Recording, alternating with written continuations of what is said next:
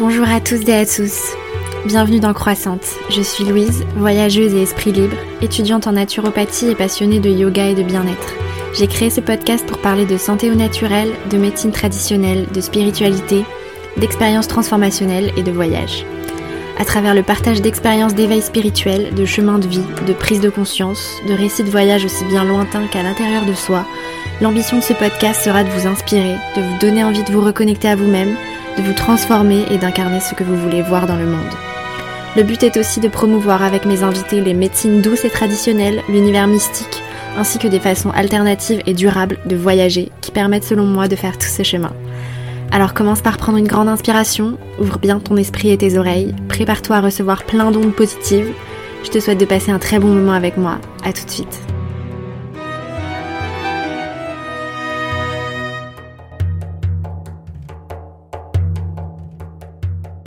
Bonjour à tous, j'espère que vous allez bien ce début d'été. Euh, à l'heure où j'enregistre ce podcast, la météo est au beau fixe euh, en Bretagne et euh, je suis ravie de vous retrouver. Et où que vous soyez, peu importe à quel moment de l'année vous êtes en train d'écouter ce podcast, que ce soit en été ou en hiver, je vais essayer de vous envoyer du soleil et de la chaleur estivale dans votre vie pendant ce petit moment passé ensemble. Je vous retrouve aujourd'hui pour un épisode avec une superbe invitée Kalian Jot, qui est professeur de yoga et que je tenais à inviter ici car c'est vraiment une personne qui vit le yoga dans son quotidien et qui embrasse l'art de vivre yogique sous tous les aspects de sa vie. Que vous soyez pratiquant du yoga ou pas, vous allez voir que vous pouvez infuser la philosophie du yoga euh, dans votre vie sous plein d'autres aspects que la pratique physique et notamment comment les fondements du yoga peuvent nous aider à vivre en harmonie avec nos valeurs et à vivre en pleine santé aussi. Kalian est une personne très très douce et inspirante qui a vécu un éveil spirituel assez fort, des déclics et une reconversion professionnelle magnifique. Euh, vous savez que j'adore partager ce genre d'histoire et c'est une personne très agréable à écouter. Donc euh, je vais vous laisser avec cette interview euh, n'oubliez pas de vous abonner au podcast et à le partager à votre entourage et sur vos stories, à laisser une note et un commentaire sur Apple Podcast. Euh, vous pouvez maintenant aussi vous abonner à la newsletter du podcast pour être prévenu par mail lorsqu'un épisode sort et euh, checker le sujet du jour. En cliquant sur le lien du podcast, vous arriverez sur la page de l'hébergeur, vous cliquez sur s'abonner et vous aurez l'option s'abonner à la newsletter. Merci du fond du cœur pour votre soutien et je vous souhaite une très bonne écoute. Salut Kaliane Hello Louise Comment vas-tu? Bah, Écoute, très bien, très bien. Heureuse d'être euh, là, heureuse de pouvoir euh, converser avec toi et de pouvoir partager euh, cet après-midi. Trop cool. Moi aussi, je suis trop contente de te recevoir. dès que j'ai eu l'idée de ce podcast, je me suis dit, ah, elle, il faudra que, que je l'interview. C'est bien tu m'avais envoyé un petit message et, euh, et c'est chouette parce qu'en plus euh, bah, de voir l'évolution dans laquelle euh, aussi bah, tu, tu, chemines, ça fait toujours plaisir et je suis ravie vraiment de pouvoir échanger avec toi aujourd'hui. Trop cool, ça fait trop plaisir. Alors pour ceux qui ne te connaissent pas, du coup, euh, donc tu es professeur de yoga, ton activité est tournée autour de la femme, tu es fondatrice euh, du site Girls Do Yoga, et donc euh, tu enseignes en particulier le yoga de la femme, le yoga Kundalini, le yoga de la, fertilité, le yoga pré et post-natal, le yoga nidra et enfin de la méditation. D'ailleurs, moi, c'est comme ça que je t'ai découverte en fait via euh, l'application Evolume, qui est, qui est, mon application de méditation euh, qui a été cofondée par Alexia que j'ai eu la chance de rencontrer il y a quelques jours et que je vais aussi interviewer dans ce podcast, dans ce podcast bientôt. Euh, Est-ce que j'ai tout dit sur tes activités? Est-ce que tu veux rajouter quelque chose, une casquette que j'aurais oubliée? demande toujours un petit peu des, casquettes euh, supplémentaires à, s'ajouter, mais tu as très bien euh, résumé les choses. J'enseigne pas mal de, yoga différents, mais avec la même approche, celle de faire du bien aux femmes, euh, d'amener un peu plus de spiritualité aussi dans nos vies au travers d'une approche qui est à la fois énergétique, physique et aussi émotionnelle. Et, au-delà voilà, de, de l'enseignement du yoga, c'est vraiment un accompagnement que j'essaye de faire pour pour les femmes, que ce soit en collectif ou en individuel, lors de cours, de retraite, peu importe finalement. Euh, tout ça, ce sont que des prétextes finalement à pratiquer, mais c'est vraiment la, volonté euh, de, simplement faire du bien. Et, euh, c'est ce que je dis toujours lors des cours, hein, si déjà on peut au travers du yoga se sentir mieux euh, eh bien chaque jour ah, bah, en fait on a tout gagné quoi donc euh, c'est déjà une, un bon objectif je trouve que de se dire voilà je vais juste me faire du bien pendant une heure un quart d'heure dix minutes et, euh, et, voilà, et comme tu disais, je collabore avec euh, l'application bah, Evolum sur laquelle j'enregistre des méditations. Euh, et puis je travaille aussi sur, pour une autre application, plus de coaching qui s'appelle Fabulous. Donc là, c'est plus une partie, on va dire, B2B pour parler un peu euh, avec des, termes techniques. Euh, mais j'aime beaucoup en fait collaborer avec des applications parce que ça permet aussi de diffuser plus largement euh, son message et de toucher peut-être des personnes qu'on n'aurait pas pu toucher via finalement d'autres biais. Quoi. Ok.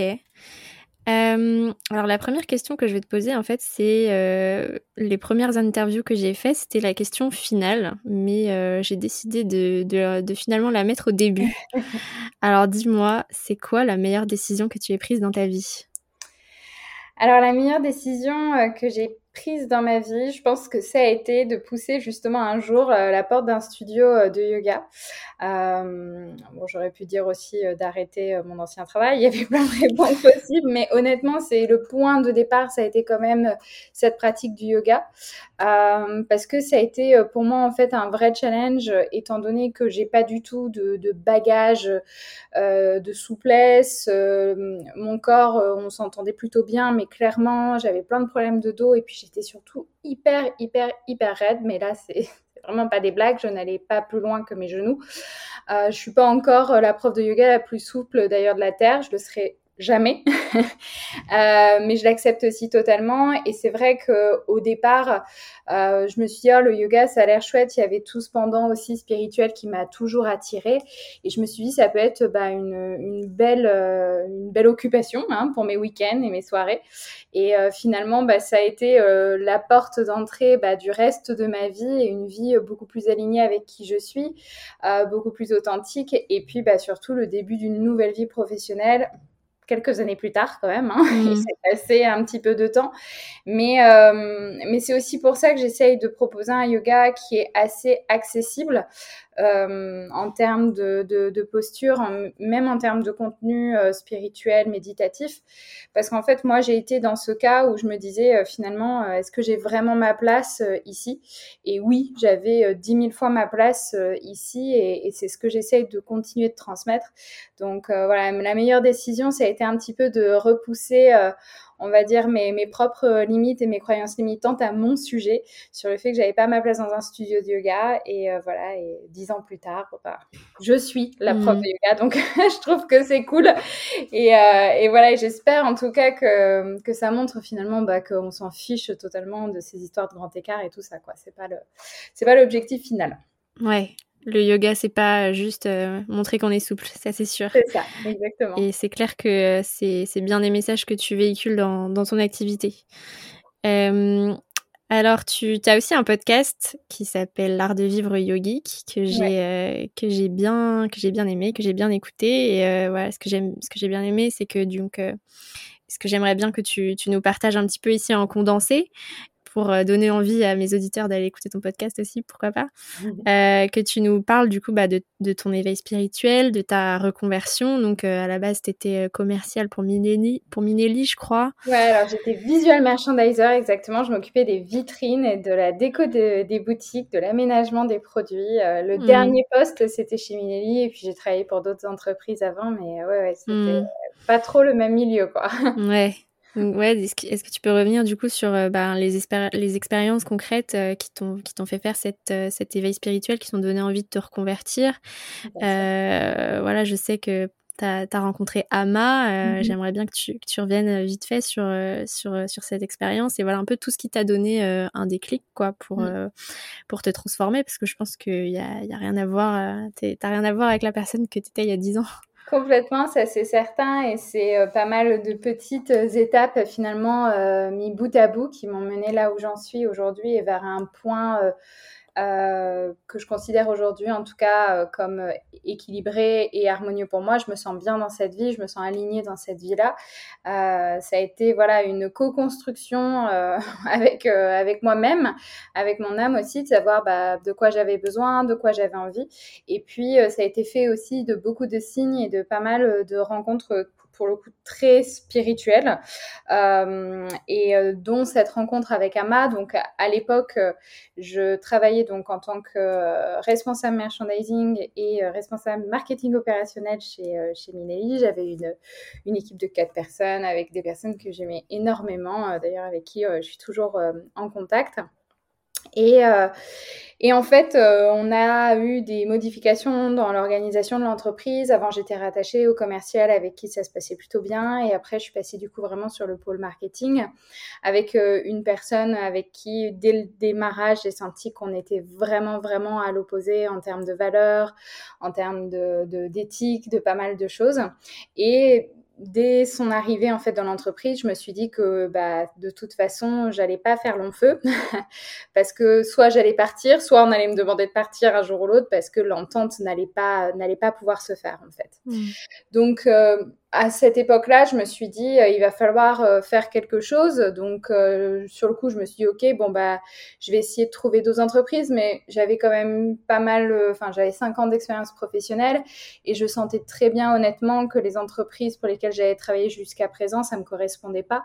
Donc, au début, je m'étais dit, ah, peut-être qu'il faut que j'aille vers des entreprises à taille plus humaine, vers des entreprises plus petites, des choses qui vont me permettre aussi de trouver ma place. Et puis, euh, et puis au milieu de tout ça, je pratiquais du coup plutôt assidûment quand même le yoga. J'étais euh, assez investie dans ma pratique, surtout à l'époque la pratique du Kundalini. Euh, qui est une pratique qui m'a vraiment, vraiment euh, changé, bouleversée et qui m'a guidée surtout. Ça a été euh, au-delà d'un... Souvent, on me demande à cette époque, c'était qui ton enseignant? J'avais plein d'enseignantes, mais en fait, c'était la pratique, mon enseignant. Et c'est ce que j'essaye aussi, je fais une petite parenthèse, mais c'est ce que j'essaye de transmettre à mes élèves. c'est que justement, en fait, on s'en fiche un peu du prof. s'en fiche un peu de moi. Alors c'est pas très vendeur ce que je raconte, mais en vrai c'est pas le. Bien sûr qu'on a besoin de créer du lien. Bien sûr qu'il y a des profs qu'on adore et c'est super, mais il faut jamais perdre de vue en fait que nous en tant que professeurs, ce qu'on transmet c'est une pratique surtout, euh, une pratique qui nous est des fois très personnelle. Donc c'est pour ça qu'il y a de l'attachement et du lien qui se crée autour d'un professeur. Mais en fait c'est surtout des pratiques qui nous guident. Donc euh, vraiment le Kundalini a été pour moi un, un enseignant et un guide spirituel pendant pendant de nombreuses années et continue de l'être.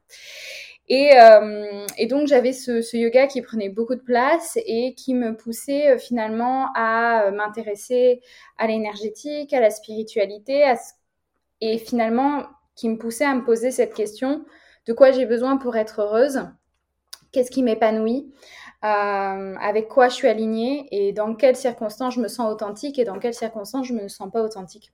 Donc j'étais vraiment dans un cheminement euh, hyper. Euh, mon père à l'époque me disait tu te poses trop de questions. moi je lui disais c'est le jour où je ne m'en poserai plus qu'il faudra s'inquiéter. et je me posais énormément de questions et en fait je lisais pas mal de livres à cette époque-là. Et j'étais tombée sur un des livres des enseignements d'Ama, cette femme indienne extrêmement euh, sage qui fait des étreintes, donc qui prend les gens euh, dans ses bras. Euh, et en fait, j'ai eu la chance de pouvoir la rencontrer parce qu'elle est venue en France à cette époque-là, où j'étais un petit peu finalement en train de me poser des questions sur qui suis-je, où est-ce que je vais, etc.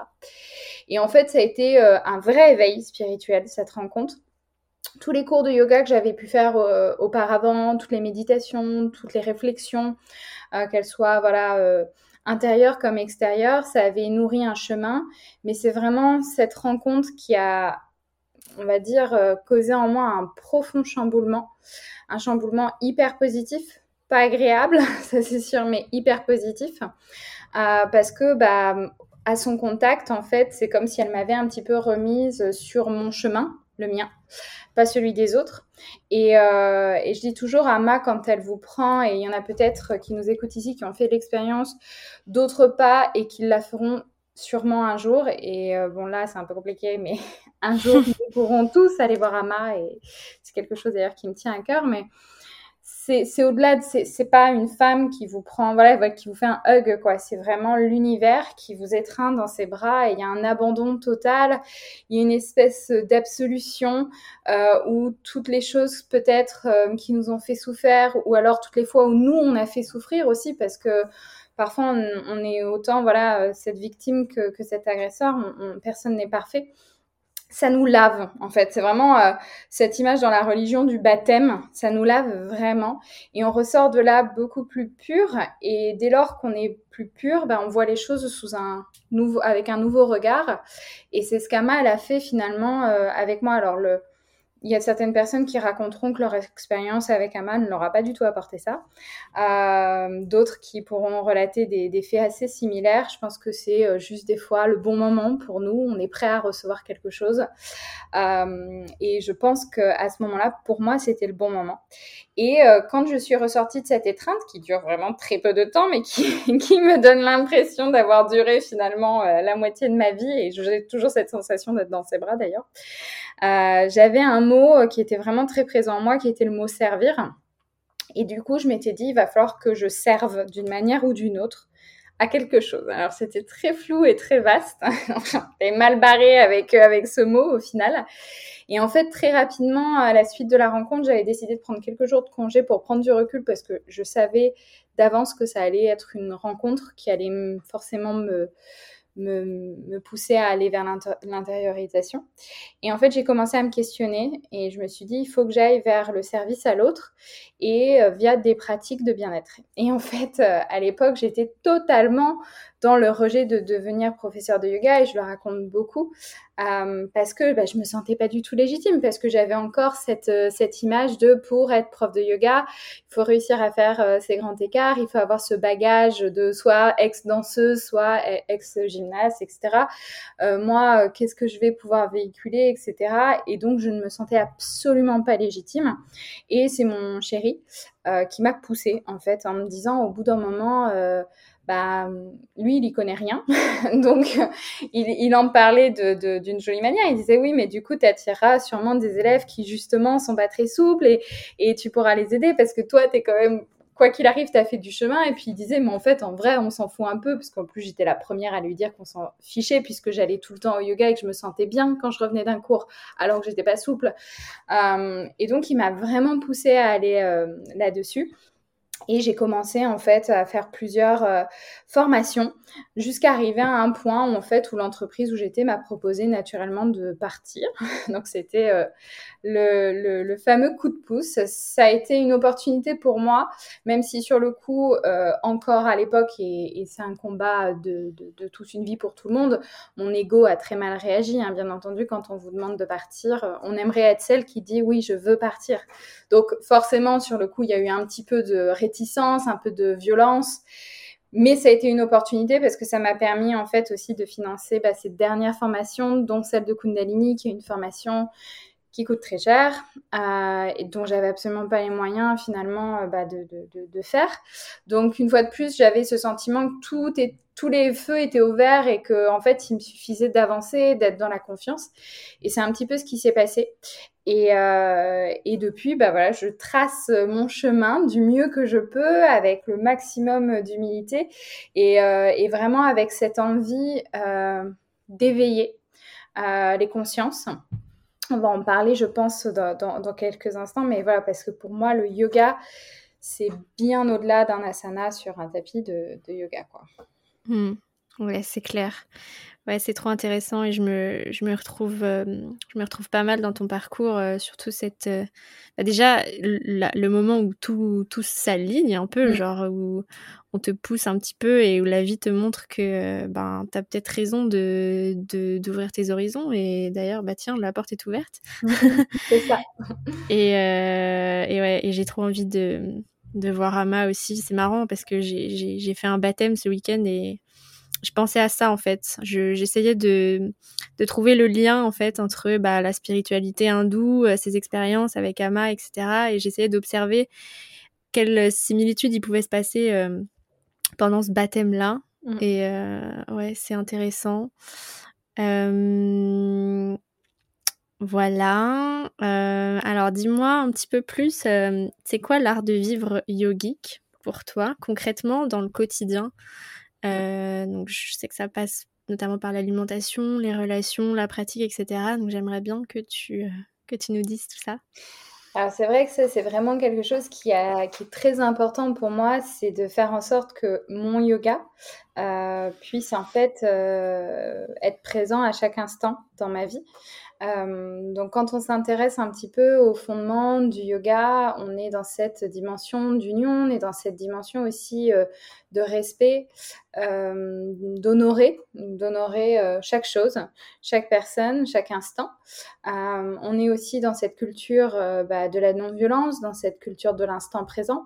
Donc sans même rentrer dans des choses très, très poussées, ça, c'est un peu le fondement finalement euh, du yoga. Euh, aujourd'hui, on connaît euh, le yoga et tant mieux, hein, je me répète, c'est une bonne chose sous un aspect qui est assez physique, qui est même assez sportif.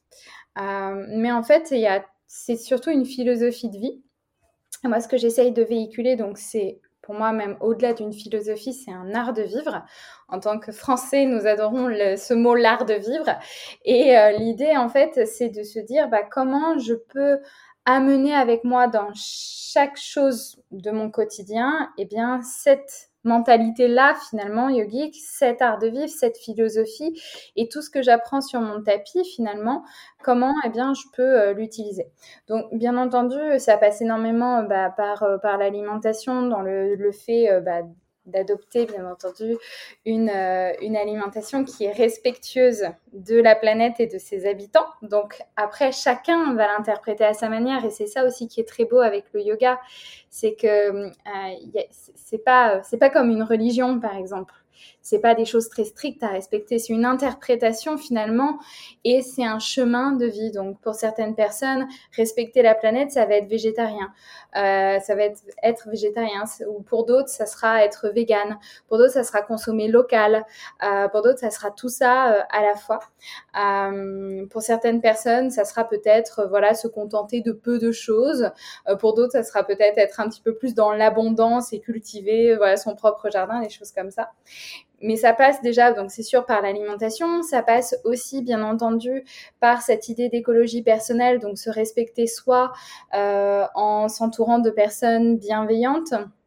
Euh, pas forcément toujours euh, gentil dans le sens où c'est bien aussi d'être entouré de personnes qui nous challenge, qui nous poussent dans nos retranchements. Il faut pas chercher hein, la facilité toujours. Il y a des personnes qui vont nous mettre dans des situations où on va être inconfortable, mais elles le font avec vraiment euh, finalement amour et, bienveillance, même si voilà ça reste ça reste challengeant. Donc c'est adopter cette écologie personnelle autour des personnes qui nous entourent et le faire vis-à-vis de ceux aussi euh, et bien qui nous entourent. Donc être cette personne bienveillante dans la manière dont on parle, la manière euh, voilà dont, on échange, que ce soit personnellement ou professionnellement bien entendu, euh, dans son couple ou au sein de sa famille avec ses enfants si on en a. Et puis euh, après, ça englobe vraiment tout finalement. Donc on peut pousser les choses petit à petit. Et moi, ce que je trouve important, c'est de se dire que c'est vraiment un chemin donc on commence par les choses qui nous tiennent le plus à cœur. On ne peut pas mener tous les combats, ça c'est une réalité. Euh, mais on va commencer en se disant, ok, moi j'ai envie que mon alimentation soit plus respectueuse pour mon corps, pour manger des choses qui respectent la planète, mais qui respectent aussi mes besoins. Euh, donc on va peut-être rentrer dans cet art de vivre yogique par ce biais-là, ou on va rentrer par, euh, par un biais peut-être plus physique justement avec les asanas.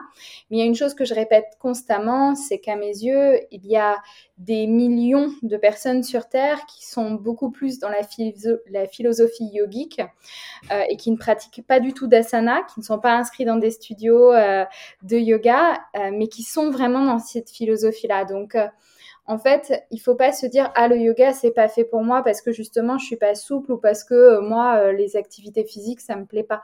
Il y a mille et une manières de pratiquer le yoga en fait puisque c'est un art de vivre qu'on peut venir finalement euh, eh bien poser dans toutes les sphères toutes les sphères de notre vie.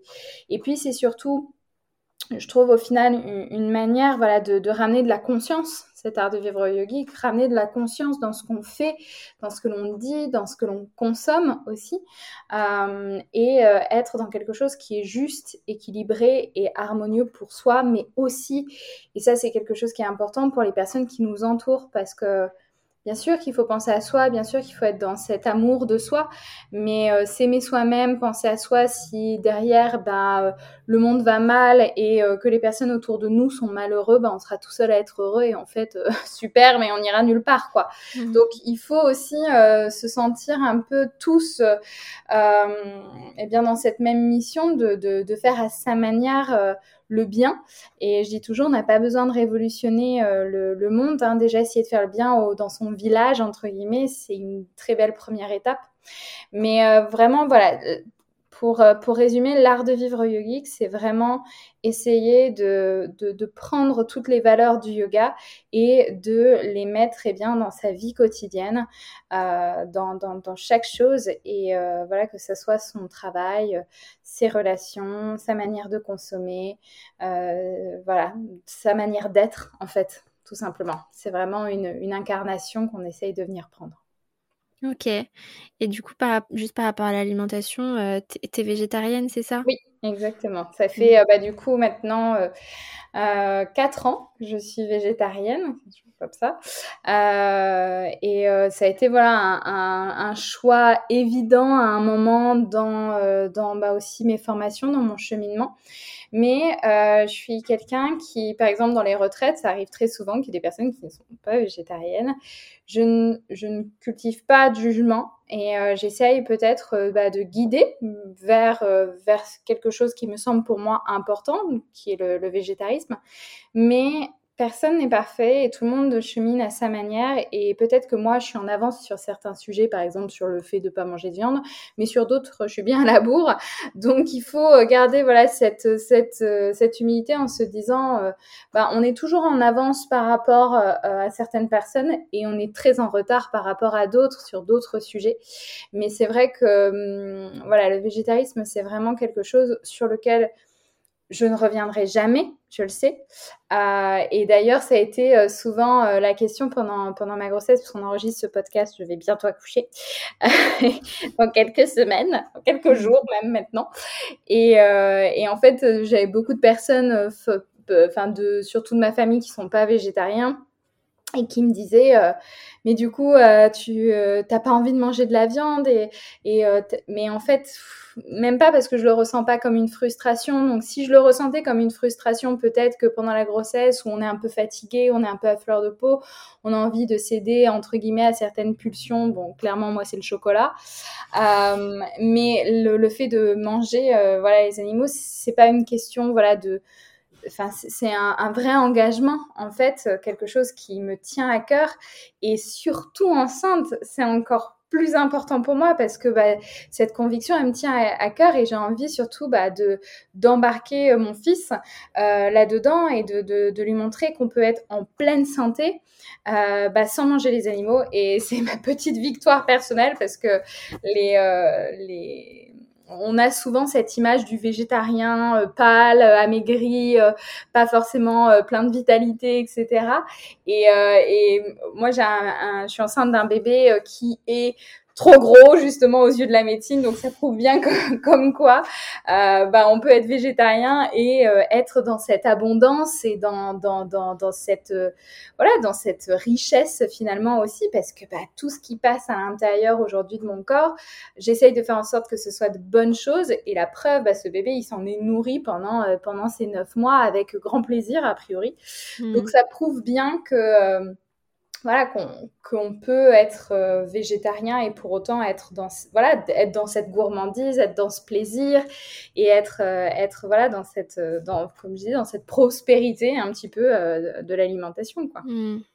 Ouais, je te rejoins sur, sur le fait que quand on, quand on choisit vraiment, bah de, bah par exemple, le, végétarisme, moi aussi, je suis, je suis végétarienne depuis six mois maintenant. Et moi, je, je tends plutôt au véganisme. Enfin, j'essaye de, d'avoir une alimentation végétale au plus au plus haut taux possible. Mmh même si voilà j'ai un peu j'ai un peu lâché la bride parce que voilà plein de choses dans ma vie qui font que pour l'instant je me laisse un petit peu tranquille. Euh, mais euh, par rapport en tout cas à la viande et, et, au poisson, je ressens vraiment ce truc de ça ne me tente vraiment plus du tout parce que je pense que ben quand tu as trouvé les bonnes raisons, et que voilà ça a marché dans ton quotidien, euh, voilà il n'y a pas de il a pas de retour en arrière quoi. Bah, c'est le faire pour les bonnes raisons et, euh, et, être voilà justement essayer une fois de plus c'est mettre de la conscience. Si je dis ah je vais devenir végétarien parce que j'ai l'impression que c'est le truc qu'il faut faire euh, et que la enfin et, et, que la seule truc c'est voilà c'est il faut le faire bah forcément euh, on, on abandonne vite moi sur euh, le le fait de de, de, de sur le, le, véganisme, je consomme pas euh, de, de, matière, on va dire, euh, animale. Euh, donc, euh, tout ce qui va être euh, cuir, laine, des, des, choses comme ça. C'est parce que voilà, c'est mon choix. Par contre, je consomme des laitages et des œufs. Mm. Donc, en fait, après, on crée aussi ses propres codes. Euh, pendant un temps, j'ai tenté d'adopter vraiment une alimentation aussi euh, végane. J'ai senti que ça me correspondait pas. Ça veut pas dire que ça me correspondra jamais. En plus, c'est vrai que dans euh, voilà dans dans le yoga, on, on, en tout cas dans, dans la philosophie, euh, même voilà, on, on dit que c'est bien de manger des laitages. Donc c'est vrai que en tant que prof de yoga, si je suis cette logique, je, je tends plutôt du coup à en consommer, mais en vrai on s'en fiche de ça.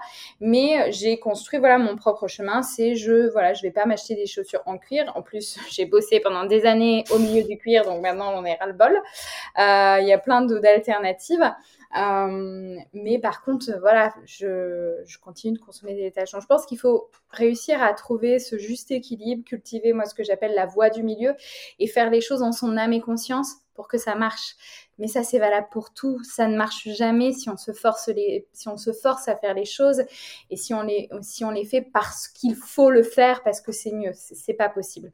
Donc, il faut trouver ses propres mmh. arguments et une fois qu'on les a euh, trouvés, rien ni personne ne peut nous détourner de notre chemin. Ça, c'est une certitude. Mmh. Ouais, le message que je voulais faire passer, euh, c'est de ouais, choisir ses propres codes mmh. et euh, ne pas se dire ah bah non, je, je peux pas me coller cette, cette étiquette là. Mmh. Je, je, sais que je peux pas devenir végane, donc je fais rien parce que euh, bah sinon je vais être ridicule si j'arrive pas à rentrer dans le moule quoi. Bien sûr. Puis cultiver ces petits pas, commencer voilà, c'est le fil qu'on tisse et euh, un pas après l'autre. Et euh, moi, ça a commencé par je mange plus de viande, puis après j'ai rajouté le poisson. Après, je me suis dit j'arrête de, de, de, voilà d'acheter des chaussures en cuir, j'en ai pas besoin. Il y a plein d'alternatives. J'arrête d'acheter des sacs en cuir. Puis après, bah, sur un hiver, je me suis dit tiens, et si en fait j'achetais pas de, de pull en laine, peut-être que je pourrais trouver autre chose. Et ainsi de suite quoi. Mmh. Donc, euh, donc je pense qu'il faut aussi se faire confiance dans cette idée de de nouvelles habitudes. Euh, et c'est rigolo parce que l'application fabuleuse pour laquelle je bosse, ils il, parlent beaucoup de ça. Ils disent en fait, le succès d'une nouvelle habitude viendra dans le fait que vous ferez un petit pas après l'autre parce que mmh. sinon la montagne elle est si grande bah, qu'on se décourage en fait. Donc euh, et puis on est dans une culture de l'impatience. Moi, je suis une impatiente. Et pourtant, bah, il faut justement cultiver la patience et se souvenir que ce qui est chouette, c'est tout le chemin qu'on va parcourir. On aimerait parfois être déjà au point final, mais honnêtement, tout ce qu'on apprend sur le chemin, bah, moi, je préfère voilà, galérer parfois sur mon chemin en sachant que j'arriverai de toute façon au même point final, euh, plutôt que, voilà d'arriver directement à ce point-là et pas vivre toutes les expériences et les apprentissages que je vais accumuler euh, le long du chemin. Ok. euh, sur ton podcast aussi, euh, tu as pas mal parlé de, santé physique et mentale. Euh, donc selon toi, comment commencer un peu à prendre sa santé en main et quel est ton rapport avec bah, la santé physique et mentale et enfin la santé au naturel en fait? Mmh. Alors c'est vrai que c'est un sujet moi qui, euh, qui est très important pour moi et c'est ce pourquoi en fait je pratique quotidiennement euh, le yoga, la méditation sur mon tapis, euh, au-delà de, du reste, mais de toute façon tout est lié. Alors je n'aime pas coller des étiquettes et puis parce qu'en fait chacun, chacun est, est différent, on est tous uniques et c'est quelque chose que qui ces derniers temps m'a pas mal frappé entre guillemets, c'est ce côté où on veut absolument mettre les gens voilà dans des moules, dans des cases et voilà qu'on soit des catégories entre guillemets de personnes. Mais en tout cas, voilà, j'ai une extrême sensibilité. Euh, qui fait que parfois, euh, bah, il y a des choses qui sont un peu plus dures à gérer pour moi émotionnellement. Euh, la méditation a été, et là je parle vraiment de méditation, un outil incroyable et, continue de l'être et le sera pour le restant de ma vie euh, pour m'aider justement à bien gérer ses émotions. Et, euh, et c'est vrai que finalement, au travers du yoga, de la méditation et de tout cet art de vivre, on peut ramener eh bien, plus d'équilibre dans nos vies et prendre soin de sa santé d'une manière extrêmement finalement simple et naturelle. Parce que en vrai, pour pratiquer le yoga, il y a besoin de rien. Alors, il y aura toujours des personnes qui vont dire ah mais si, il faut de l'équipement. Non, il n'y a pas besoin d'équipement. Il y a pas. Euh, aujourd'hui en plus, euh, il y a tout. De... Tout est gratuit. Donc, si on mm. a envie entre guillemets, s'il y a un frein financier, on dit bah oui, mais j'ai pas les moyens, par exemple, de me payer euh, des cours dans un studio. Ok, bah tu prends des vidéos gratuites sur YouTube. Tu veux méditer, tu peux trouver à méditer aussi avec des choses, des les ressources. Il y a toujours des ressources gratuites et si on a envie d'aller plus loin, bien entendu, après on, on investit aussi en soi. Mais le yoga et l'art de vivre yogique, c'est une manière de prendre soin de soi de manière naturelle et simple. Et aujourd'hui, euh, voilà, euh, on n'a même plus besoin en fait de, prouver à quel point avoir une activité finalement physique comme le yoga et aussi une activité euh, on va dire émotionnelle comme la méditation par exemple ou l'écriture, bah, ça change en fait totalement une personne. Et moi, je le vois depuis que je pratique euh, le yoga et en comparaison à d'autres personnes, je, suis quasiment jamais malade. Je me sens bien. Alors oui, j'ai des hauts, j'ai des bas et je me culpabilise pas des bas. Mais par contre, j'ai en moi les ressources pour m'aider à remonter en haut, euh, pour m'aider aussi à relativiser, pour m'aider à cultiver cette neutralité dans, dans tous les moments. Et c'est vrai qu'aujourd'hui, on est aussi dans une société qui peut être parfois extrêmement anxiogène, qui peut être stressante, trop rapide, trop bruyante, et on a besoin en fait de contrebalancer et de faire naître un nouvel équilibre grâce à des pratiques qui sont plus lentes, plus introspectives, ça ne veut pas dire qu'elles ne sont pas intenses. Je me répète, hein, le yoga, la méditation, c'est pas toujours confortable. euh, c'est pas toujours des moments euh, de sérénité totale. C'est aussi des moments où on est euh, avachi sur euh, son tapis, où on n'en peut plus, où on est en train de pleurer, où on se dit c'est horrible, j'y arriverai jamais. C'est ces moments-là aussi, hein, finalement. mais ça nous aide véritablement, eh bien, à tendre vers cet équilibre. Et Christophe Carrère, donc qui avait publié son livre Yoga l'année dernière euh, livre qui avait euh, d'ailleurs fait un petit peu débat. moi, j'ai adoré ce livre parce qu'il parlait justement bah, de sa santé mentale et à quel point bah, lui, c'était compliqué. Il est bipolaire, euh, dépressif forcément aussi. Et, il montrait bah, que, que c'était un outil, mais ça, ça ne va pas le guérir parce que sa maladie, elle sera toujours là, mais ça va l'aider à mieux la vivre. Et moi, j'essaye d'accompagner aussi pas mal de femmes sur des thématiques comme l'endométriose, comme euh, l'infertilité, je, je n'ai absolument pas et j'aurais jamais, et si certaines personnes vous font croire qu'elles peuvent le faire, fuyez. Je ne vais pas soigner avec mon yoga, mais je vais aider à rendre ce parcours, à rendre cette vie plus harmonieuse, à trouver des ressources, à trouver des outils qui vont finalement nous permettre de nous apaiser au milieu de tout ça. Je suis toujours hypersensible et je le serai toute ma vie. Je vais pas dire ah bah j'ai fait du yoga, ça y est, je suis plus hypersensible et tout va bien mmh. dans la vie. Non, je serai toujours hypersensible, mais par contre, maintenant, quand il y a des émotions, j'ai des ressources pour m'aider à mieux les gérer, même si j'aime pas ce mot, et pour m'aider surtout à rebondir peut-être quand je vais être dans un état un petit peu noir, un petit peu euh, euh, pas très bien, etc.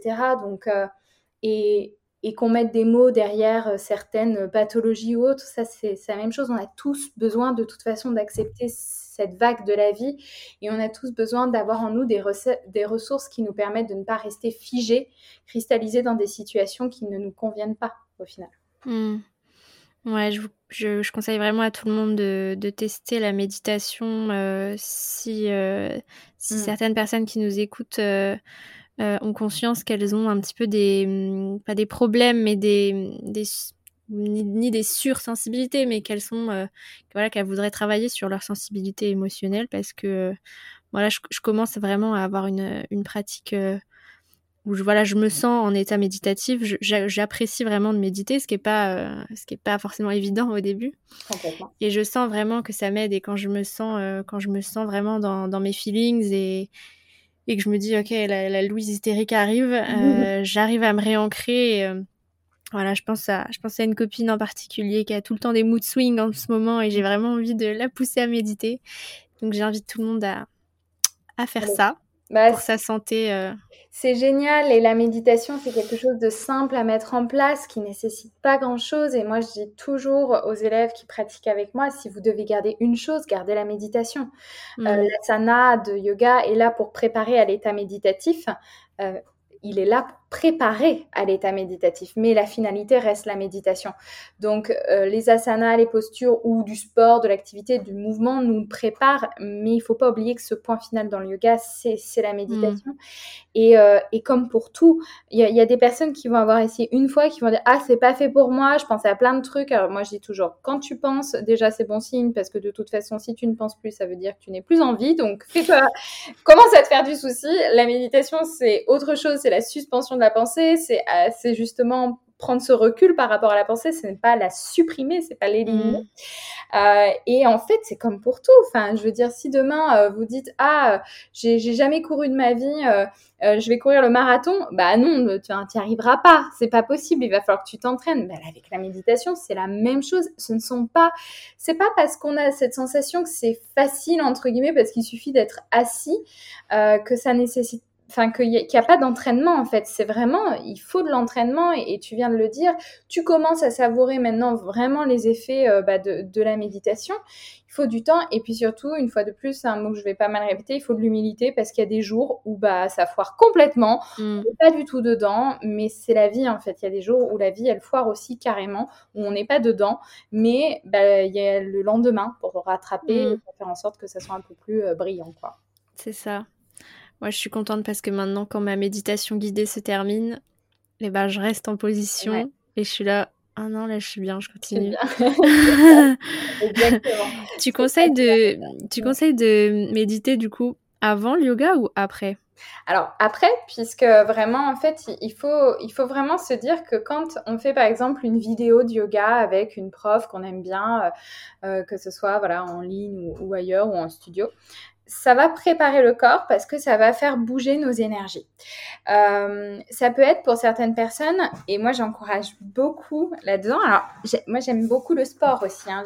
j'aime l'activité physique de manière générale. Euh, même quand on court, même quand on va faire, je sais pas, euh, enfin n'importe quelle pratique physique, on devrait s'offrir ce moment de méditation.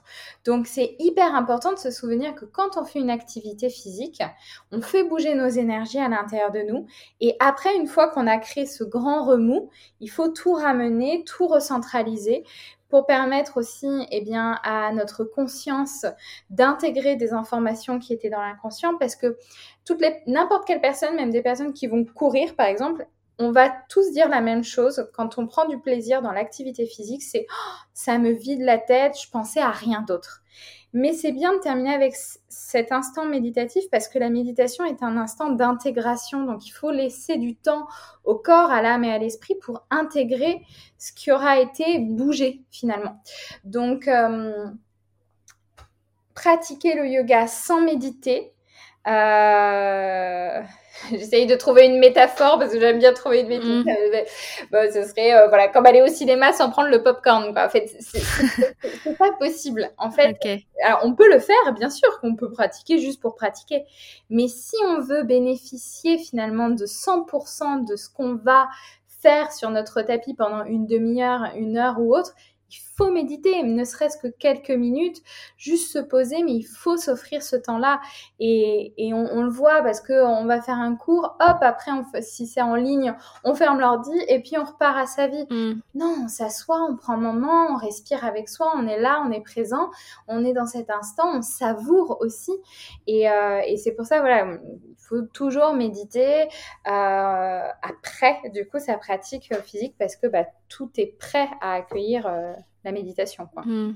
C'est pour ça que dans la plupart des cours, il y a le Shavasana qui est inclus à la fin. La, la, plupart des cours, et c'est d'ailleurs quand j'en fais un sur YouTube où il n'y a pas ça, ce moment de retour au calme, du, de la position du Happy Baby avec le Shavasana, euh, je me sens un peu frustrée. Mais par contre, du coup, bah, quand je fais un cours de yoga avec un shavasana à la fin, euh, bah, une fois que le shavasana est fini, je, tu vois, j'ai pas envie de reméditer, tu vois. Moi, moi, ma routine le matin, c'est plus 10-15 euh, minutes de méditation. Ensuite, un cours de yoga assez dynamique avec un slowdown à la fin. Après, voilà, c'est ce qu'on disait, chacun est différent. Si on va dans la tradition du yoga, c'est l'asana, enfin même le pranayama, l'asana, le shavasana et la méditation après. Donc euh, on a, mais après il existe aussi plein de branches. Par exemple en Kundalini Yoga, ça se passe toujours comme ça. On revient à, la méditation, mais ce sont des méditations qui sont plutôt euh, dynamiques en fait, avec des mantras, avec des mouvements, etc. Hmm. Euh, donc c'est vrai qu'il faut trouver finalement ce qui nous alimente. Moi par exemple, ça m'arrive très souvent en effet en fin de journée. je vais, par exemple, je vais pratiquer le matin je vais me prendre à mon moment euh, méditatif, etc., peut-être en Shavasana, et puis je vais reméditer en fin de journée. Mais j'aurai quand même bougé mon corps dans la journée. En fait, c'est aussi un conseil pour les personnes qui débutent la méditation. Quand euh, euh, enfin, l'avantage de faire une activité physique avant, c'est qu'au moins après, quand on doit venir se mettre dans l'état méditatif, on a fait un peu bouger les choses, on s'est un peu défoulé entre guillemets. Mm. Mais après, voilà, il y a les, on va dire, il y a la tradition donc dans l'ordre où on fait les choses. Et puis après, il y a nos traditions à nous, nos rituels à nous. Et, euh, c'est pour ça qu'il n'y a pas euh, forcément euh, de, règles. Mais en tout cas, moi, ce que j'essaie juste de véhiculer, c'est qu'après une pratique, quelle qu'elle soit physique, il vous faut un temps d'intégration allongé, assis, peu importe, mais juste trois minutes d'intégration pour intégrer ce qui vient de se faire. Et la même chose, s'il y a des personnes qui nous écoutent qui courent, moi je trouve ça génial. Après euh, avoir couru, juste de se poser un moment, ça peut être un instant contemplatif aussi. Il y a plein de personnes qui font ça hein, inconsciemment. Elles courent, elles arrivent en haut de la côte. Et puis elles s'arrêtent. Et puis pendant trois minutes, euh, elles ont le regard qui se perd à l'horizon et elles savourent le moment présent. C'est de la méditation en fait. Donc juste s'offrir cette suspension du temps, juste mmh. quelques minutes quoi. Mmh. Trop intéressant. Euh, bon, j'espère que mon, micro fonctionne euh, bien, enfin dans sa tâche de d'isolation, parce qu'il y a quelqu'un qui chante à ma fenêtre, donc je ne sais pas si vous entendez. Sinon, euh, bon bah profitez de la musique en même temps. voilà, on va passer quand même à la prochaine question. alors, dis-moi, parmi tes casquettes, donc tu es yogic therapist. Oui. Euh, en quoi euh, consiste du coup euh, ce job? Et bah, dis-nous un peu comment tu as construit cet accompagnement, avec quels outils et pourquoi tu as choisi ces outils-là? Alors en fait, c'est parti de, de, plusieurs choses. premièrement, j'ai commencé en tant qu'enseignante classique, dirons-nous, où je donnais des cours dans des studios de manière collective. Et puis, euh, j'avais beaucoup, beaucoup de personnes qui venaient me voir à la fin de mes cours pour me demander des conseils, mais du coup très individuels, en me disant, euh, est-ce que tu aurais un mantra? Est-ce que tu aurais un mudra Voilà, j'ai ceci, j'ai cela, j'ai mal là, ou j'ai du mal à gérer ci, j'ai du mal à gérer ça, ta, ta, ta. Donc, à chaque fois, je donnais petits outils, euh, mais finalement, c'était pas toujours très précis parce que bah, c'est à la fin d'un cours, c'est un petit peu rapide, la personne n'est pas vraiment sûre d'avoir compris. Donc, du coup, j'ai mis en place des accompagnements individuels pour justement mettre en place des rituels yogiques permettant d'intégrer euh, comme je disais, donc des mudras, des mantras, des exercices de respiration, des méditations, euh, des mouvements aussi, euh, sur du coup, eh bien, une thématique qui nous est propre. Donc, je propose pas mal d'accompagnements différents. Euh, ils ont tous le même objectif, donc ils ont finalement, en fait, ils sont plus ou moins denses et donc, bah, comme on peut s'en douter, les tarifs sont un peu différents. Mais c'est vraiment cette idée d'accompagner sur des choses qui sont spécifiques euh, et qui sont pas que physiques. C'est pas forcément à, euh, voilà, enfin, typiquement, j'ai du mal à tomber enceinte Le yoga peut aider, ça c'est une certitude, je l'ai un petit peu dit, euh, mais c'est pas que des choses qui sont euh, physiques, ça peut être aussi, euh, bah voilà, j'ai perdu quelqu'un récemment et je n'arrive pas à faire le deuil, ou euh, j'aimerais me reconnecter à ma créativité. Donc ça peut être des choses aussi beaucoup plus énergétiques, spirituelles, ça peut être aussi lié, et je travaille beaucoup autour du trauma, du trauma lié à la violence, qu'elle soit physique ou sexuelle. Euh, j'ai beaucoup d'élèves qui euh, me sollicitent par rapport à ça et donc on chemine ensemble beaucoup autour euh, voilà, de, la notion de, trauma. parce que le, fait de mettre un rituel en place aide énormément finalement à intégrer, à comprendre, à, à, se réaligner finalement avec cette réalité qui de toute façon euh, sera, sera la nôtre. On ne pourra pas changer euh, ce qui s'est passé. Euh, et donc, on, aborde des thématiques qui sont toujours différentes, mais avec la volonté surtout de mettre en place un rituel quotidien. parce que quoi qu'il arrive, on, on ne peut pas évoluer si on ne s'engage pas avec soi-même. Donc, il faut quand même mettre des choses en place. Euh, croire qu'on peut avancer sur un sujet en ne faisant strictement rien, ça serait euh, bah, mentir totalement. Donc, il y a cette volonté de mettre en place des rituels simples avec voilà un exercice de respiration, un mudra, un mantra, une méditation de 11 minutes, quelque chose qui tient finalement en euh, un quart d'heure, maximum une demi-heure, et qu'on peut faire tous les jours et dans lequel on peut venir s'ancrer. Donc j'accompagne énormément là-dessus et il y a une autre casquette euh, que, que j'ai et que j'utilise du coup dans mes accompagnements, c'est la numérologie. Donc, euh, je sais qu'on va en, en parler. Euh, la numérologie tantrique, exactement, parce qu'il existe des numérologies différentes. et en fait, j'utilise beaucoup la numérologie tantrique justement pour donner des pistes de réflexion personnelle aux gens. leur donner aussi finalement conscience de qui ils sont réellement de les reconnecter à leur identité. Et ce qu'il y a de magique avec euh, la numérologie, euh, c'est très mathématique, hein, je ne suis pas une magicienne, c'est des chiffres. Bon, après, il y a un petit peu quand même d'intuition, d'interprétation et de guidance, mais, en tout cas, c'est qu'à chaque fois qu'une personne écoute sa numérologie, elle se dit toujours rien ne m'a étonné dans le sens où vraiment en fait c'est on me décrit moi tel que je suis, je sens que c'est moi, mais c'est quelque chose d'extrêmement intime et ça fait du bien d'entendre ces choses-là, d'être rassuré aussi sur certains points. C'est euh, motivant. Et j'ai une de mes amies à qui j'ai fait sa numérologie, elle me dit je l'écoute trois fois par jour parce que ça me, ça me donne cette motivation aussi, ça me donne un cap. Et, euh, et la numérologie tantrique, en tout cas, moi, ça a changé ma vie et je m'en sers beaucoup dans mes relations parce que du coup je calcule des personnes qui m'entourent pour justement pas du tout manipuler ou quoi que ce soit, je rassure, mais pour comprendre les personnes qui m'entourent. Et en fait, ça m'aide à avoir beaucoup plus, je prends l'exemple de mon chéri, à avoir beaucoup plus de bienveillance vis-à-vis peut-être de certains de ses défauts, entre guillemets, parce que je sais qu'en fait, c'est un challenge pour lui par rapport à son karma. Je sais que c'est écrit dans sa numérologie. Et c'est un, ça aide à accompagner les gens aussi, à les accepter tels qu'ils sont. Et par exemple, dans la parentalité, c'est un outil qui est fantastique. J'ai beaucoup de mamans euh, qui ont fait appel à moi pour faire la numérologie de leur enfant, pour justement avoir des clés pour les élever et non pas les éduquer.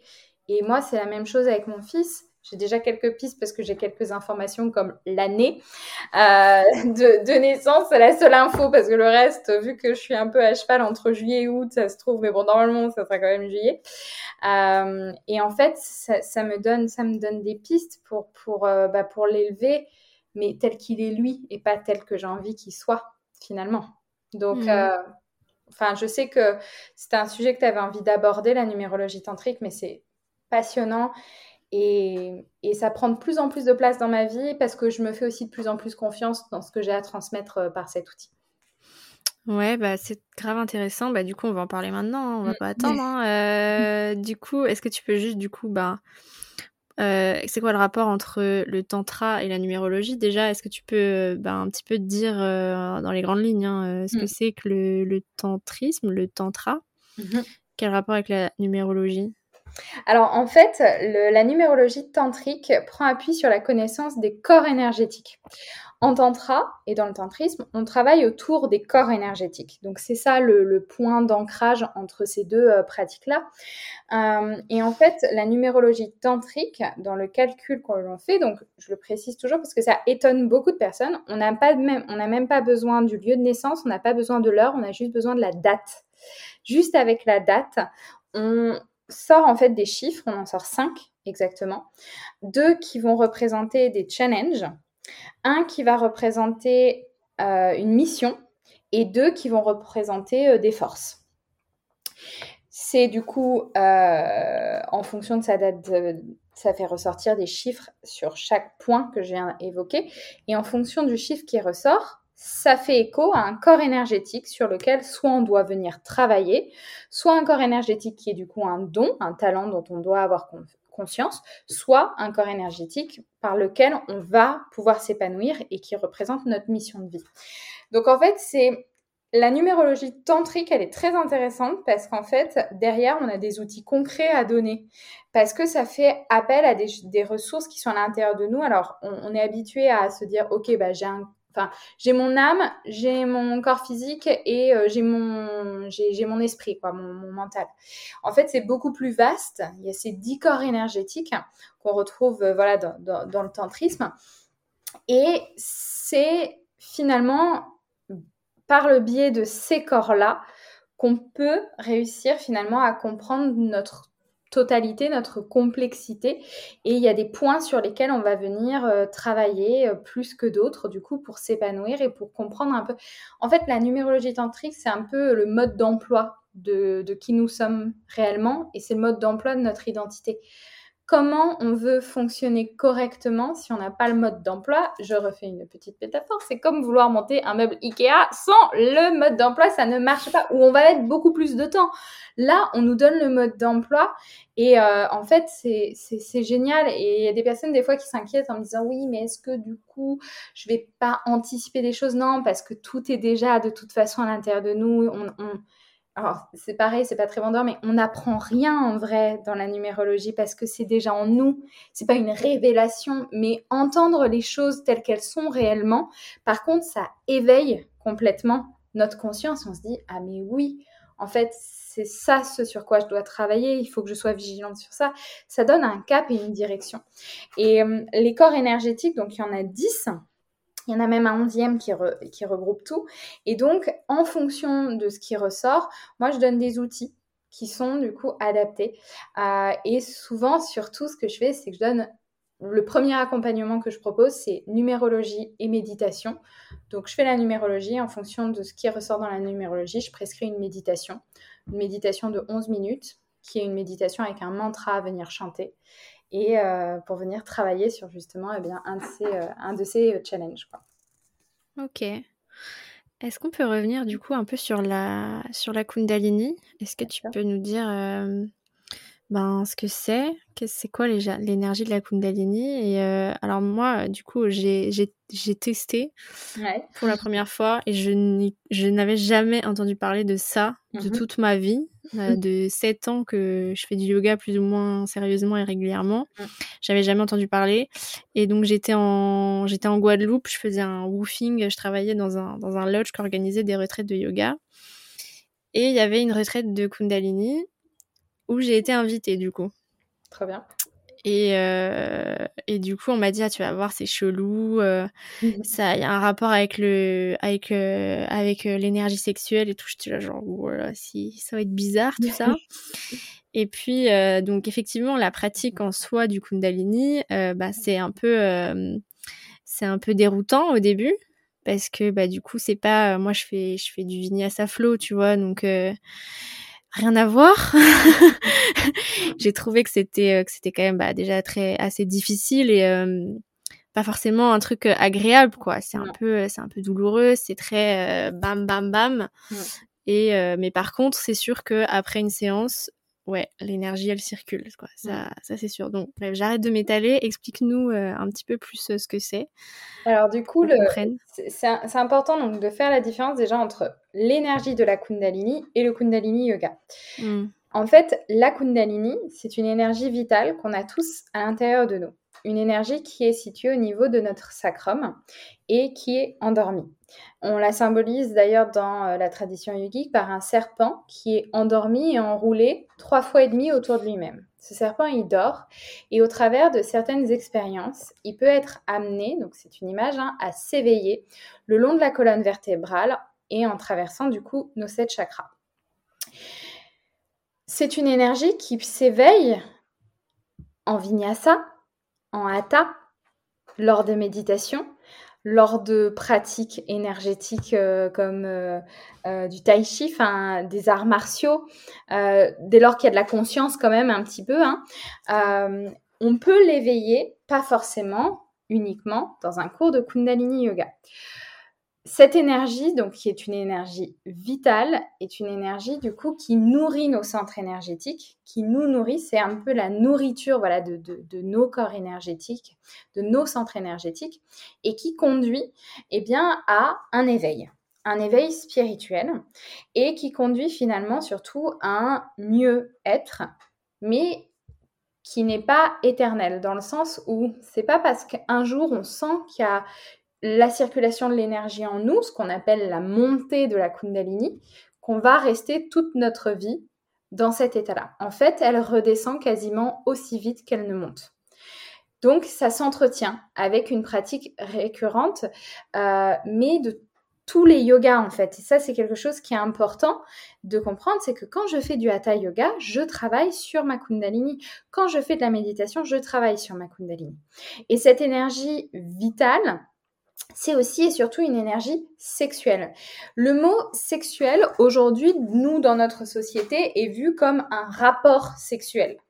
Euh, la sexualité, c'est un acte de création, en fait. Donc, l'énergie sexuelle pourrait être remplacée par le mot énergie créative. C'est une énergie qui a pour objectif de nous aider à créer des choses c'est une énergie de manifestation en fait. Et quand on parle de sexualité, forcément on parle de, on manifestation, on parle de création, toutes ces choses-là. Euh, aujourd'hui, la sexualité est tant mieux il faut que ça le soit et vu dans un objectif de plaisir. Il faut que ça soit dans une notion de plaisir, mais si on reprend un petit peu ce pourquoi il y a un acte sexuel, normalement, c'est euh, parce que nous sommes des animaux pour se reproduire et créer la vie, en fait. Mm. D'accord? Euh, Il faut garder et cultiver ce plaisir-là et se souvenir qu'en fait, énergétiquement, l'acte sexuel, c'est une des manières d'éveiller la Kundalini et donc d'être dans cet état de bien-être. Donc, ce sont des choses qui se ressemblent, en fait, qui ne sont pas du tout contradictoires, qui s'alimentent les unes les autres. Et on appelle le Kundalini Yoga Kundalini Yoga parce que c'est la pratique qui permet le plus rapidement de parvenir à cet éveil de l'énergie de la Kundalini. On dit euh, quand il faut 10 ans en Hatha Yoga, il faut un an en Kundalini pour obtenir entre guillemets ces effets énergétiques. Donc, on le voit très bien et tu l'as dit toi-même, c'est une pratique qui est qui chamboule et qui euh, ça bouge, ça remue, parce qu'il faut, parce que justement, on veut que ça monte, on veut qu'il se passe quelque chose. Donc, on est dans une énergie de feu, on est dans une énergie yang, on est dans cette manifestation. Par contre, moi, je tiens à préciser quand même qu'il y a plein d'écoles de Kundalini Yoga, plein de manières de l'enseigner, euh, des manières plus ou moins euh, fortes que d'autres. C'est pas parce que on n'est pas euh, dans quelque chose de très bam bam bam comme tu disais qu'on n'aura pas des effets bien au contraire. Moi j'essaye d'adopter une manière d'enseigner le kundalini yoga puissante mais très ancrée que ça soit vraiment une énergie qui monte de la terre euh, et, moins une énergie euh, qui, qui, vient de, cet élément feu. Donc, euh, il y a plein de manières de l'enseigner. Donc, c'est pour ça que c'est aussi intéressant de, s'il y a des personnes qui nous écoutent qui disent oh, c'était horrible, j'ai pas pu, etc. Tester avec aussi d'autres enseignants parce que on a parfois une autre manière d'aborder en fait cette énergie-là qui, peut, qui peut du coup parfois mieux nous correspondre. Mais c'est un yoga qui a pour objectif de toute façon de nous mettre dans des situations qui ne sont pas confortables mais on peut créer l'inconfort de manière bienveillante. Et moi, c'est ce que j'essaye de faire dans mon Kundalini, c'est l'inconfort bienveillant et essayer de comprendre pourquoi c'est inconfortable. Qu'est-ce qui, hmm. en moi, bloque? Pourquoi? Parce que c'est vrai que des fois, on reste 11 minutes, les bras tendus au-dessus de la tête. C'est un peu Colanta, euh, le coup de Nalini, un peu les épreuves. En fait, c'est un, un, travail de du mental. On travaille sur le système nerveux. On touche à des choses qui sont tellement fragiles dans l'être humain. Euh, mais il y a une, c'est pas juste parce que parce qu'on est des, des, des masos entre guillemets euh, du yoga. C'est parce que on veut donner cette impulsion à cette énergie qui est qui nous nourrit en fait et qui peut nous rendre véritablement heureux et beaucoup mmh. plus conscients de ce dont on a besoin. Moi, le Kundalini Yoga a changé ma vie.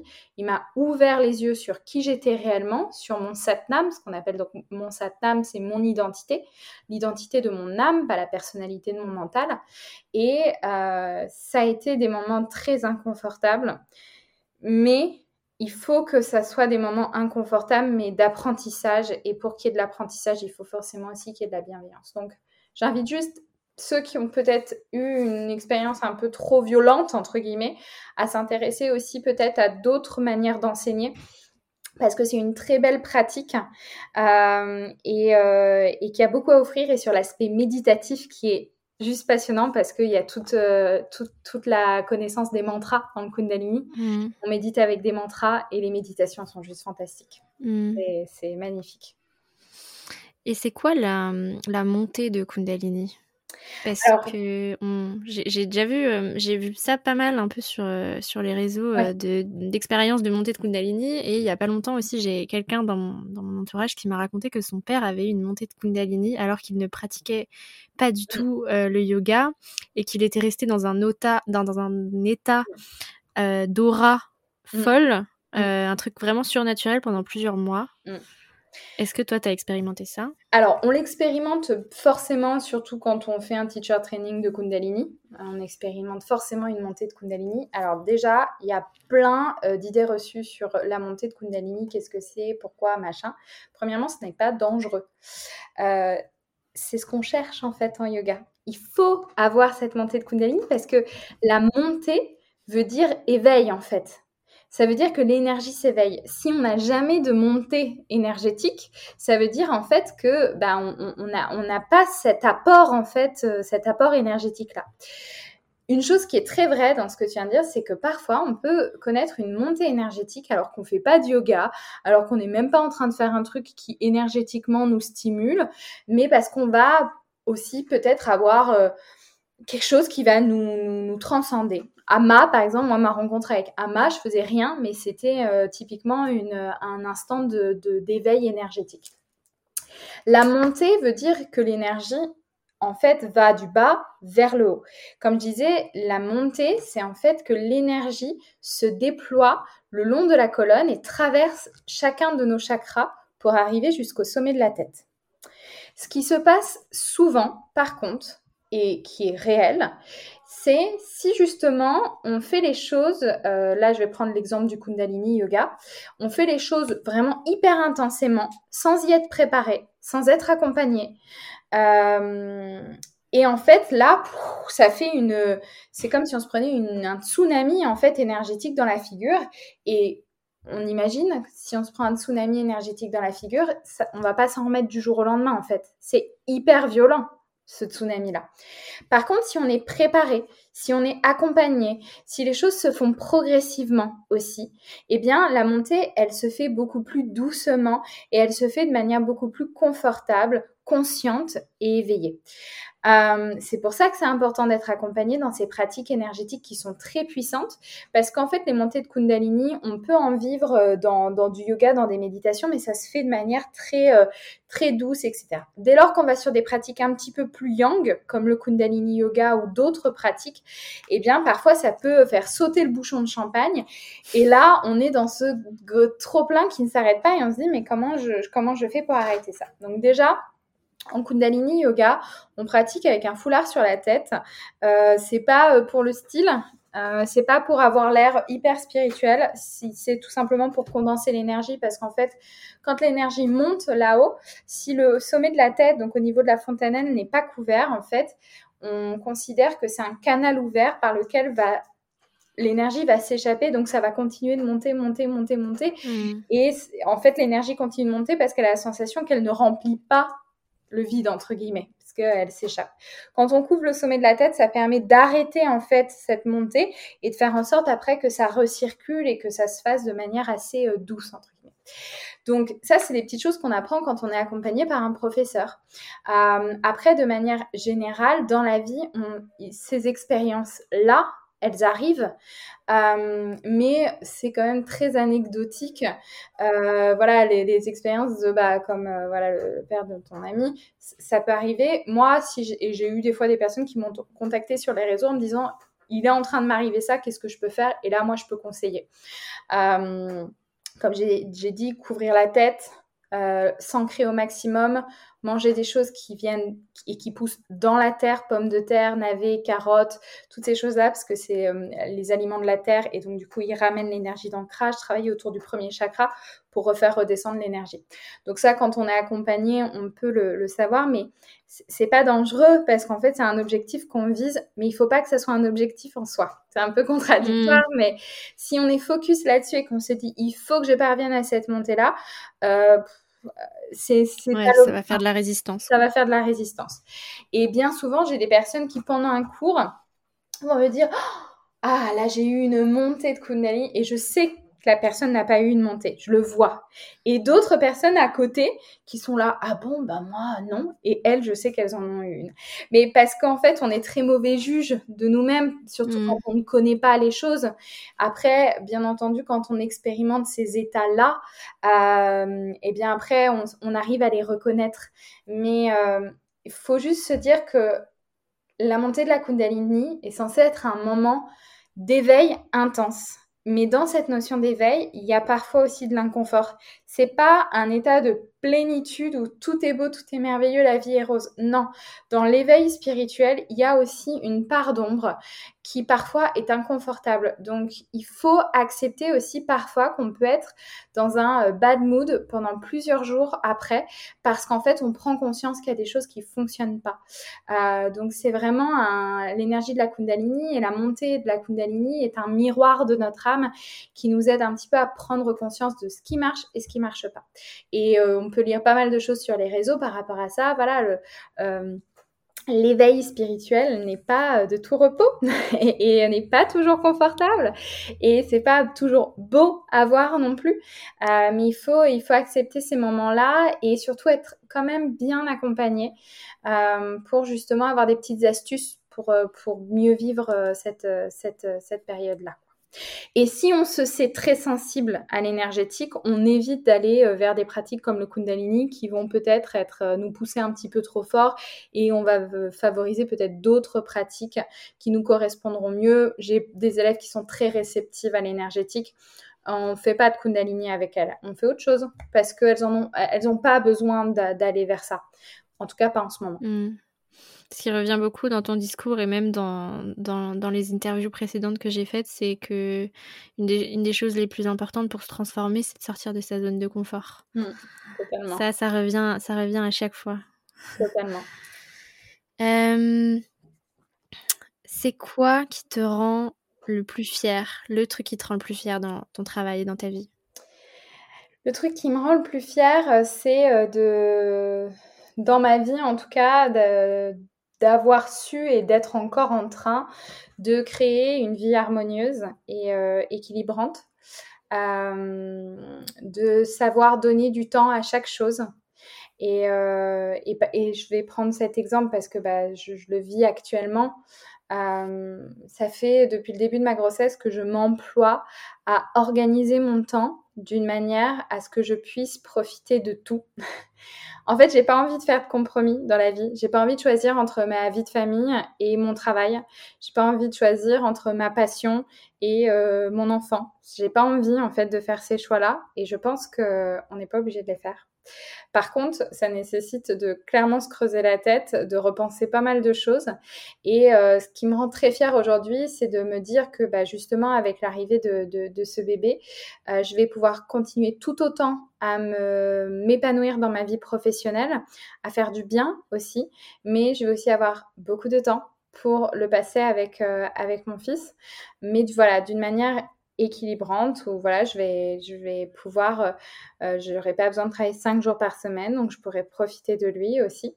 Euh, donc une chose qui me rend fière, c'est finalement voilà cette, cette énergie que je dépense au quotidien, parce que j'en dépense, à créer une vie qui est harmonieuse et sur laquelle je n'ai pas besoin de faire de compromis en fait.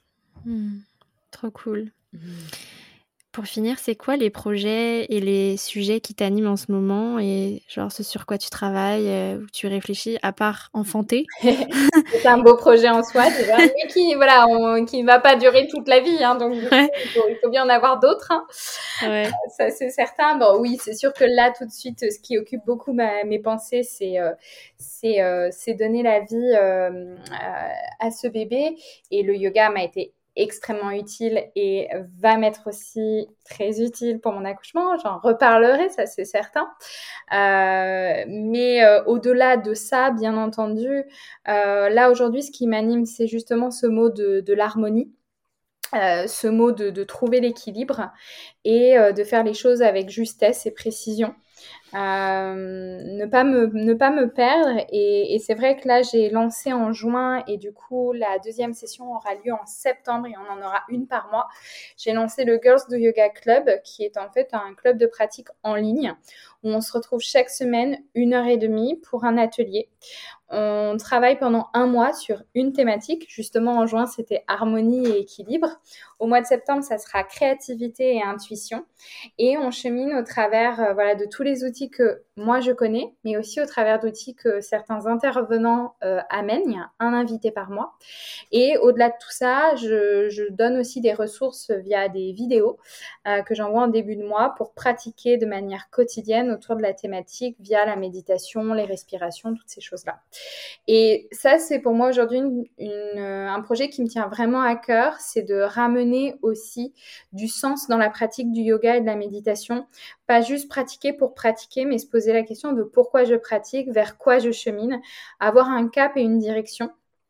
Et, euh, c'est vraiment un projet qui me, qui me tient à cœur, au-delà de diffuser les enseignements que je connais, c'est aussi de pouvoir leur redonner vraiment un sens et aider les personnes à, à se recentrer autour de, de, de, choses et de notions assez concrètes parce que on peut vite tomber dans l'hyperconsommation euh, du bien-être et du yoga et euh, moi, la première, en tant que professionnelle, je peux pousser peut-être parfois là-dedans et en fait, je veux l'éviter. Donc, c'est pour ça que j'ai mis en place ce club et euh, j'espère le faire grandir au fur et à mesure des mois. Euh, en juin, j'avais 45 femmes qui étaient euh, avec, avec moi à mes côtés pour, pour cheminer autour de cette thématique. J'espère en avoir encore plus en septembre et, et c'est faire les choses simplement. Donc, voilà, c'est un, un, projet qui est très important pour moi. C'est ramener cette écologie personnelle dans notre euh, pratique et, euh, et, redonner du sens à ce qu'on fait et, euh, et, surtout essayer un petit peu voilà de, de simplifier la spiritualité et de montrer que finalement eh bien voilà yoga développement personnel spiritualité tout ça c'est si on devait remplacer par un mot ça serait juste aller bien quoi et mmh. c'est déjà super quoi Merci Kaliane pour ce que, tout ce que tu as partagé. Merci Louise. ça, ça, a l'air trop intéressant, euh, effectivement, tes ateliers. Et si euh, vous voulez euh, tester, je vous conseille d'aller donc sur sa page Instagram dans CIGTV où elle a plein de vidéos et bah, de mini-ateliers en fait avec tes rituels. Vous pouvez voir un petit peu comment elle, comment elle utilise tous ces outils. Bah voilà, merci beaucoup d'avoir répondu à mes questions. C'était vraiment un plaisir. Merci à toi pour euh, ce temps passé ensemble. C'est toujours un, plaisir et, j'espère voilà, qu'on aura su euh, peut-être euh, donner envie à ceux qui ne méditent pas de méditer mmh. et puis peut-être aussi à, ceux qui se posaient des questions. Bah, j'espère qu'on aura pu répondre à, certaines, à certains questionnements internes. Exactement. Merci. Je te souhaite une bonne fin de journée. Merci. Salut. Merci d'avoir écouté cet épisode jusqu'au bout. S'il t'a plu, n'hésite pas à le partager autour de toi et sur tes réseaux et à m'envoyer un message pour me dire ce que tu en as pensé sur Instagram, at Louise Brenner. N'oublie pas de t'abonner et si tu es sur Apple Podcast, à noter 5 étoiles et à laisser un avis positif, c'est ce qui me soutiendra le plus. Un grand merci à toi et je te dis à bientôt pour de nouveaux épisodes inspirants. Bye